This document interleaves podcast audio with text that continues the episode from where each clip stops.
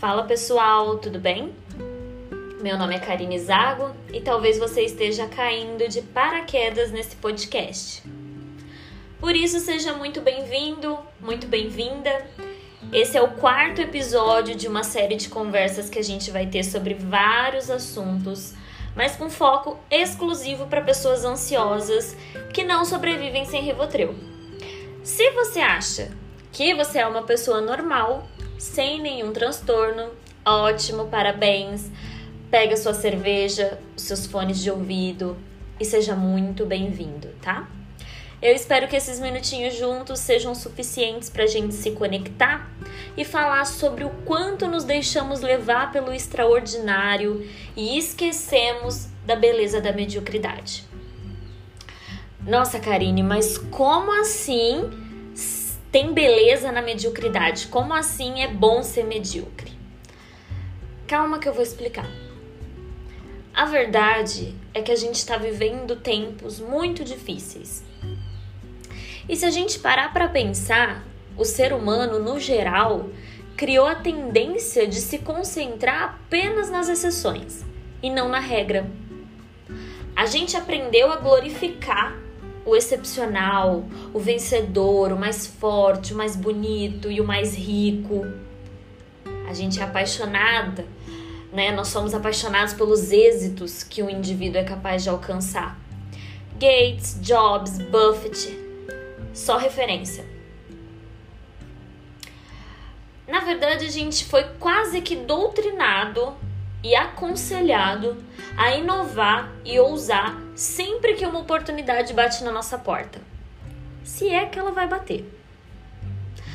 Melhor ainda, a gente não deve esperar a oportunidade. A gente tem que ir atrás, a gente tem que correr, a gente tem que rastejar, a gente tem que se curvar ao sistema. Como diz aquela famosa frase clichê que eu detesto detesto, na verdade eu odeio, que com certeza você já ouviu. Estude enquanto eles dormem, trabalhe enquanto eles se divertem, lute enquanto eles descansam, viva o que eles sempre sonham, blá blá blá blá blá. Eu tenho pavor dessa frase, porque um dia ela aparentou ser muito real para mim.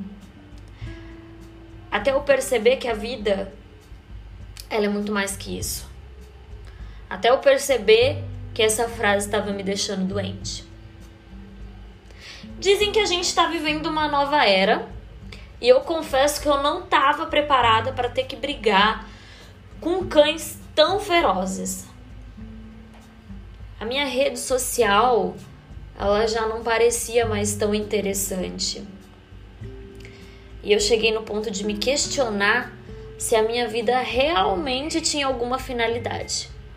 Será que tinha algo que me tornasse realmente especial? Porque eu via todo mundo ao meu redor sendo presenteado com uma vida incrivelmente maravilhosa, com viagens para o exterior ou até mesmo aqui para dentro do meu país, cartão de crédito ilimitado, comida que eu nunca tinha visto na vida, é, roupa, é, sapato, é, produto cirurgias. Então, é, virou uma intensa e interminável disputa de quem tinha a vida mais feliz e mais perfeita com seus smartphones que estariam um meu Celta 2001, que por sinal eu nem tenho, e seus corpos bronzeados e em forma, enquanto eu tomava Coca-Cola e criava coragem para levantar da cama e sequer pensava em fazer uma flexão como que essa gente conseguia? Como que essa gente consegue? Como eles chegaram ali? E na minha cabeça eu pensava, meu Deus, eu preciso chegar também. Custe o que custar, eu tenho que ser excepcional. A minha vida precisa ser invejável. E foi assim, desse jeitinho, que eu fiquei doente. Eu mergulhei de cabeça num mundo falso, obscuro de perfeccionismo que não existe.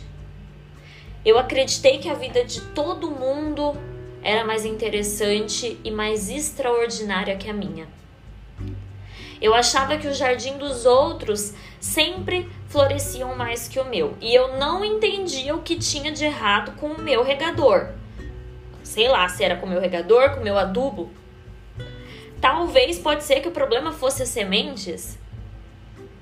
Só que depois de um tempo, depois de parar e avaliar todo, toda a situação ao meu redor, eu tive absoluta certeza de que as minhas sementes também iam florescer um dia.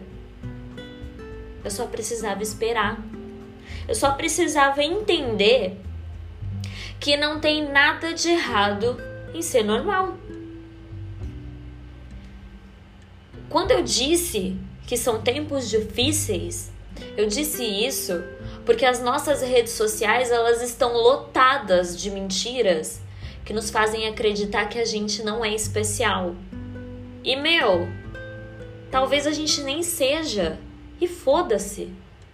A gente tem que aprender a aceitar isso, ou a gente vai viver à margem, à mercê de um mundo cruel que corrói, que corrompe. Não tem nada de errado em ser medíocre e ter uma vida comum. Todos os dias, todos os dias, as mídias, ou seja lá o que, esfrega na nossa cara que a gente é pequeno e que ser pequeno é um defeito. Então agora eu vou te dizer uma verdade. Se esse é o caso, se esse é o seu problema, eu vou te dizer uma verdade todo mundo tá mentindo para você.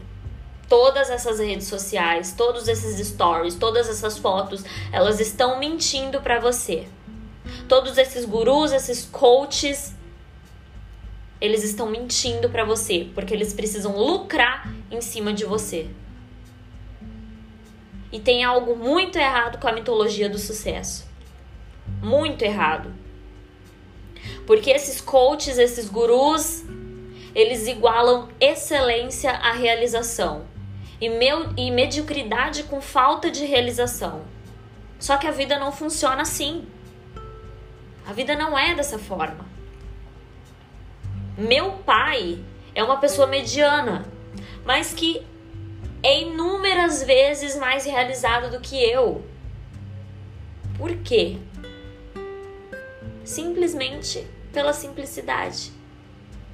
Ele não deseja, não almeja nada que seja praticamente impossível de se alcançar. Ele não deseja nada que esteja fora da realidade dele e ele está extremamente satisfeito com essa decisão. Não tem nada de errado nisso, não tem mal nisso, mas também não tem recompensa. E para ele tudo bem. Tá tudo bem. Pro meu pai tá tudo bem. Pro meu pai tá tudo bem é, fazer um churrasco no final de semana com a família. Pro meu pai tá tudo bem ir pescar, que é o que ele gosta, juntar os amigos e ir pescar. Essa é a felicidade do meu pai. Ele não deseja uma vida extraordinária porque para ele a vida dele já é extraordinária. Na visão do meu pai, ir pescar, fazer uma pescaria, juntar uns amigos e tomar uma cerveja no final de semana, essa é a felicidade dele. Ele não sonha com um iate, ele não sonha com uma mansão. Tudo que ele conquistou até aqui foram coisas simples que estavam dentro daquilo que ele podia alcançar. E ele está extremamente satisfeito com isso. O ser humano de hoje criou uma, uma armadilha interna. Eles não entendem que não pode ter tudo, mas não desiste de ter. A gente acredita, né? Hoje não mais, né? Não vou mais me incluir nisso, mas algumas pessoas acreditam que os medianos nunca terão tudo. Quando eles nem sequer percebem que essas pessoas nem faz questão de ter. Então, se a gente for parar para pensar, eles estão sempre um passo à frente. Eles estão sempre um passo à frente na direção da felicidade, porque tudo que eles têm é acessível. Não é difícil de conquistar. Não é uma coisa extraordinária. E eles estão extremamente realizados com essa simplicidade. E se a gente for parar para pensar dessa forma, a mediocridade está sendo subestimada. A gente subestima a mediocridade porque a gente acredita que gente mais ou menos não é capaz de se tornar o próximo Neymar ou a próxima digital influencer famosa e patrocinada para usar um produto que não funciona e dizer que esse produto mudou a vida dela. E a gente acredita nisso, né? Mas a gente não acredita que gente mais ou menos não é capaz de ter sucesso. Só que a vida de gente medíocre não é interessante para se assistir. Se a gente for parar para pensar, a gente quer assistir coisas extraordinárias, gente que, sei lá, ganhou um Nobel, gente que comprou um iate, gente que comprou uma mansão, gente que gastou 200 mil reais num, num dia num restaurante. A gente olha isso com cobiça, né? Então a gente deduz que a vida de gente que não tem essa capacidade não é interessante. E por isso, muitas vezes a gente proíbe os nossos filhos de ver filmes, ler livros sobre coisa nenhuma, porque eles precisam virar gênios. Eles precisam ser bons demais, eles precisam ser gênios em matemática ou escrever a melhor redação do Enem e passar numa faculdade fantástica que talvez ele nem queira. Eles precisam ser extraordinários. É por isso que muitas vezes eu falo que eu não quero ter filho. Eu não quero colocar essa responsabilidade numa criança. Mas se eu tivesse filho, se eu tivesse filho, não sei se eu seria esse tipo de mãe. Eu falo que eu não tenho vocação é, e nem intenção de ser mãe. Mas eu não, não gostaria que o meu filho passasse por isso. Porque tem muita gente ocupada demais ensinando os filhos, os próprios filhos, que perder é fracassar e que ser média é sinônimo de infelicidade. Mas já teve muito aluno mediano. Teve, na verdade, teve muito aluno que não era mediano, que era excelente, que se matou, né? Se a gente for ver nas estatísticas, cobrança é o caminho para a depressão. Tem muita gente ensinando os próprios filhos que essa, essas crianças ou esses jovens, adolescentes, eles precisam ser excepcionais, eles precisam ser excelentes, mesmo que isso custe toda a sanidade mental. Consegue entender? Vamos fazer nossos filhos ler é, os melhores livros, os livros mais estupendos hoje e amanhã eles vão ser obrigados a conhecer páginas e páginas de autoajuda. Porque a gente esquece de ensinar o significado de frustração. A gente esquece de ensinar que ninguém tem que ser 100% em tudo. É cruel demais. Mas a gente também precisa reconhecer que nós somos a geração mais fragilizada emocionalmente. E provavelmente, se isso continuar, nossos filhos vão sofrer muito mais do que nós. Porque nós nunca incentivamos ninguém a ser mediano. A gente sempre cobra a perfeição. A gente acumula e deposita as nossas próprias expectativas e os nossos medos em outra pessoa. E a gente quer que essa pessoa supra aquilo em que falhamos. A gente quer que os nossos filhos consertem os nossos erros, as nossas falhas. E é um dos motivos de eu não querer isso para os meus filhos. Se eu tiver filhos, se um dia Deus resolver que eu, Deus ou o universo resolver que eu tenho que ter filho, que eu preciso ter filho, mesmo contra a minha vontade, tudo que eu quero para os meus filhos é que eles assistam os programas de televisão que eles quiserem, mesmo que isso não agregue valor nenhum, que eles ouçam as músicas que não tenham sentido, que eles fracassem quantas vezes for necessário e que eles desistam daquilo que eu sonhei para eles. Para viver o que eles querem. Que eles virem as costas porque eles não querem. Que eles amem mal, que eles sintam arrependimento, que eles cresçam, evoluam, mas por suas próprias decisões.